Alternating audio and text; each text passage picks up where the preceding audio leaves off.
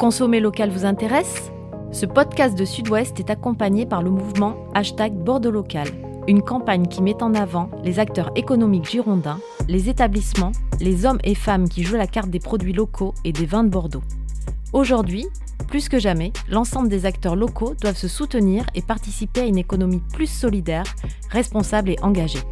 C'est pourquoi l'interprofession des vins de Bordeaux, l'UMI Gironde et l'Office de tourisme et des congrès de Bordeaux Métropole ont conçu ce mouvement, avec l'adhésion de nombreuses personnalités.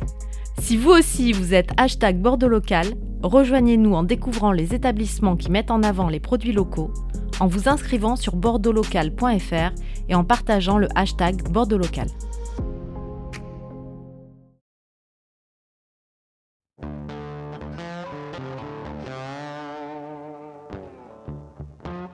Nous sommes le 5 avril 2022. Le gel d'avril a ravagé vergers et vignobles en France, et notamment en Gironde. Après quatre nuits, l'heure est au premier bilan. Ce qu'on va faire aujourd'hui. Bonjour à tous, vous écoutez les 4 saisons du vin. Les 4 saisons du vin, le podcast de la rédaction de Sud-Ouest qui raconte le monde du vin, qui revient sur ses faits majeurs et qui tente d'en décrypter les enjeux. Saison 4, épisode 15. Je suis Mathieu Hervé, je suis en compagnie de César Compadre, responsable de la rubrique 20 à Sud-Ouest. Bonjour. Alors aujourd'hui César, on va revenir sur un épisode difficile. Euh, Ces 4 jours de gel dans le vignoble girondin. Quel est le premier bilan, quel est le premier tableau ce matin? Euh, Mathieu, ce matin, après trois journées, voire quatre journées euh, et quatre nuits surtout, de, de, un épisode de gel très conséquent, très sérieux se déroule en Gironde et d'ailleurs dans les autres départements limitrophes, y, compris évidemment dans le domaine de l'arboriculture. Le tableau est le suivant, nous sommes début avril, la végétation est, sortie, la vigne a débourré euh, et des températures extrêmement basses, moins 4, moins 5, moins 6 degrés, ont frappé les vignobles. La conjugaison des deux fait que nombre de cèpes ont été touchés par cette vague de gel. On estime qu'en dessous de moins 1, moins 2, le danger est très important.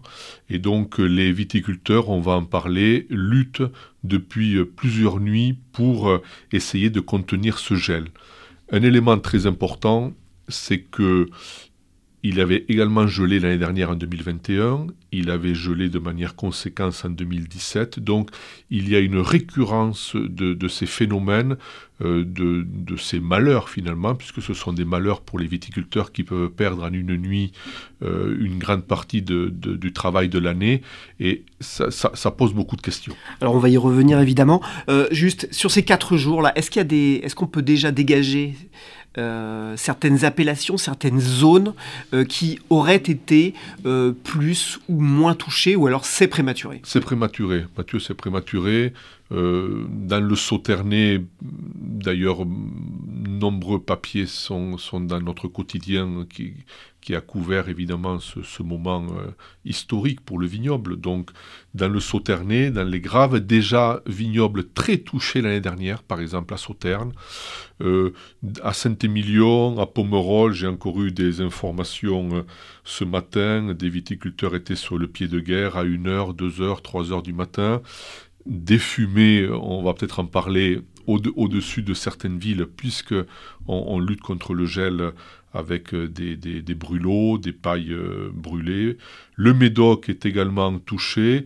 J'ai eu un responsable du euh, hier qui me disait qu'il y, avait, également des dégâts dans le Blayet. Donc, aux premières informations, l'ensemble du département est touché.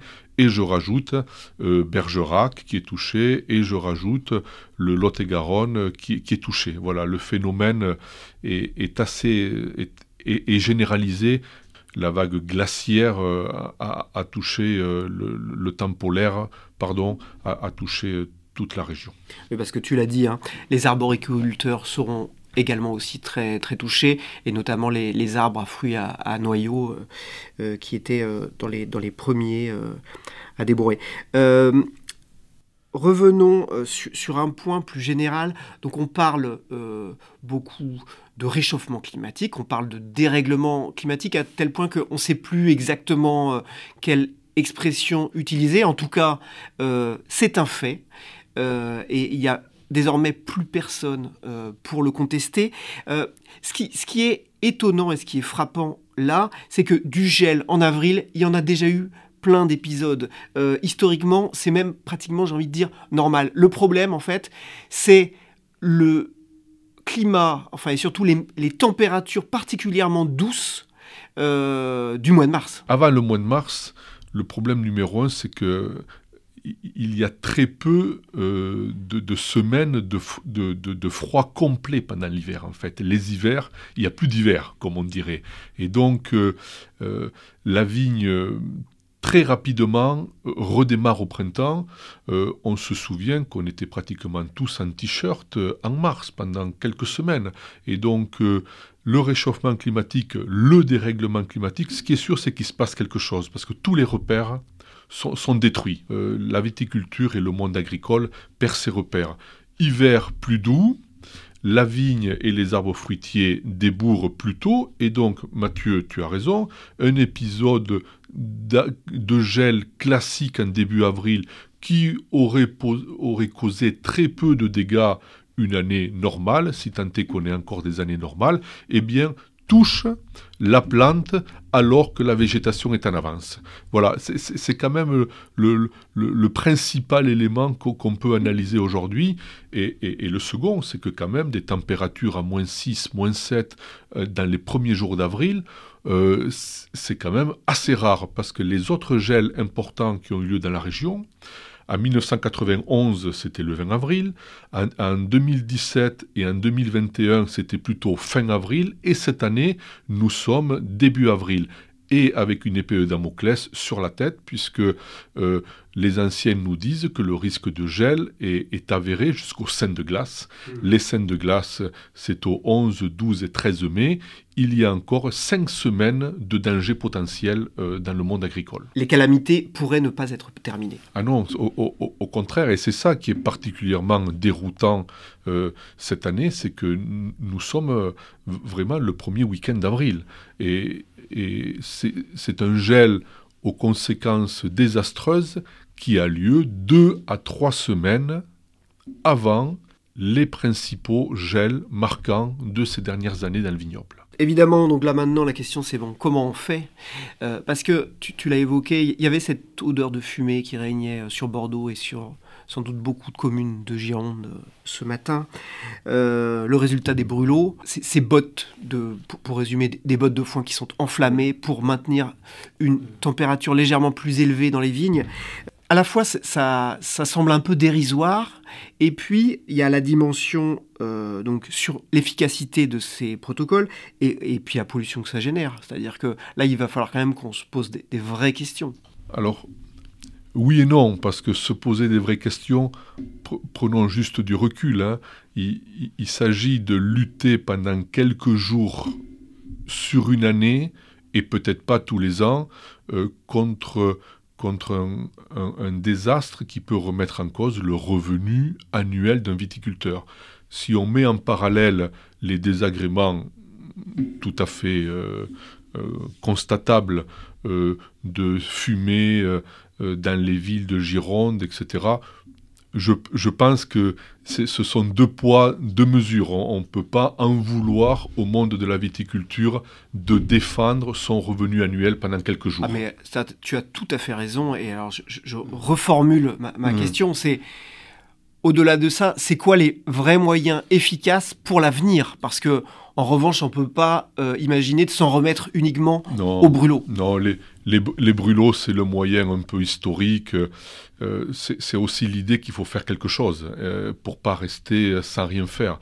Donc, euh, des brûlots, des, pas, des, des, bottes de paille, parfois des, des, sarments, des souches, des, copeaux de bois qui, sont brûlés par les viticulteurs autour des parcelles pour essayer d'élever peut-être d'un ou deux degrés la température, ce qui pourra sauver la récolte. Finalement, ma, question, c'est est-ce qu'il y a des vrais dispositifs techniques alors, pour parer à ces situations? Alors, c'est, ça, ça, se développe beaucoup parce que, euh, comme 2017 et 2021 ont été des années euh, où le gel a beaucoup frappé, 2021 est une date clé d'une, d'une importante prise de conscience sur les nouveaux moyens à utiliser dans le vignoble pour lutter contre le gel.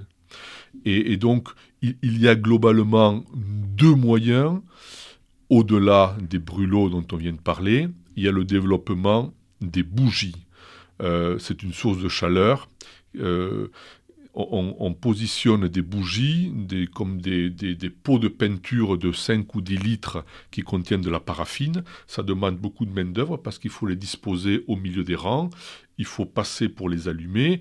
Et, une fois que, la paraffine est, consommée, que la bougie est consommée, il faut également de la main-d'œuvre pour aller chercher ces pots et, les ranger et les envoyer à la déchetterie. Ça, c'est le premier moyen un peu plus moderne qu'on a vu se développer euh, cette année finalement, depuis deux ans en Gironde, sachant que c'est déjà beaucoup utilisé dans des régions plus gélives historiquement, comme la Champagne, comme le Sancerre et autres, qui eux, étant des, vignobles plus septentrionaux, ont, davantage l'habitude du gel euh, qu'en Gironde. Mais la culture de la lutte contre le gel gagne du terrain chez nous, au-delà de ces bougies, euh, l'autre moyen de lutte, et beaucoup de nos auditeurs ont, pu les observer quand on, va, quand on se promène dans le vignoble, c'est la multiplication des éoliennes.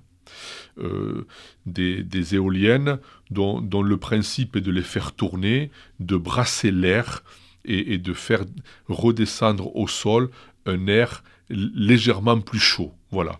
Euh, il faut savoir que ces éoliennes coûtent cher, 30, 40, 50 000 euros, euh, mais on n'en a jamais autant installé dans la région que cette année. D'autant plus que les pouvoirs publics ont pris la mesure euh, du désastre de l'année dernière et ces éoliennes sont fortement subventionnées jusqu'à 30 à 40% du coût de l'éolienne. Voilà, donc il y a cette année, pour se résumer, une prise de conscience généralisée sur les dangers du gel, sur la récurrence des épisodes de gel et une professionnalisation dans les moyens pour essayer de, lutter contre le gel, sachant que à moins 4, moins 5 ou moins 6, parfois on ne peut pas faire grand-chose.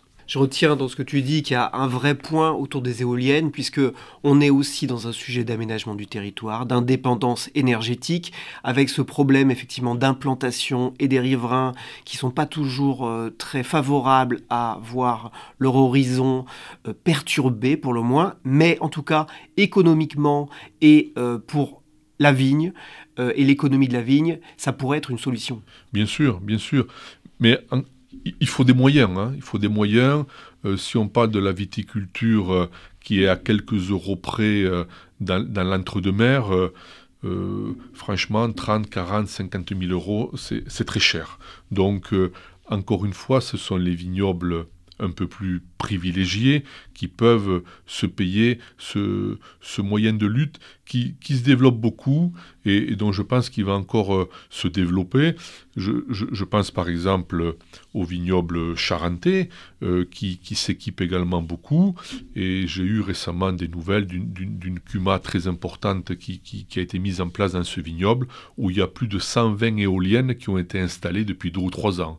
Il y a également des cumas à Bergerac. Voilà, en fait, il, y a une professionnalisation de la lutte contre le gel, parce qu'à à Bordeaux, autrefois, les anciens nous disaient deux, trois grands épisodes de gel dans une vie professionnelle.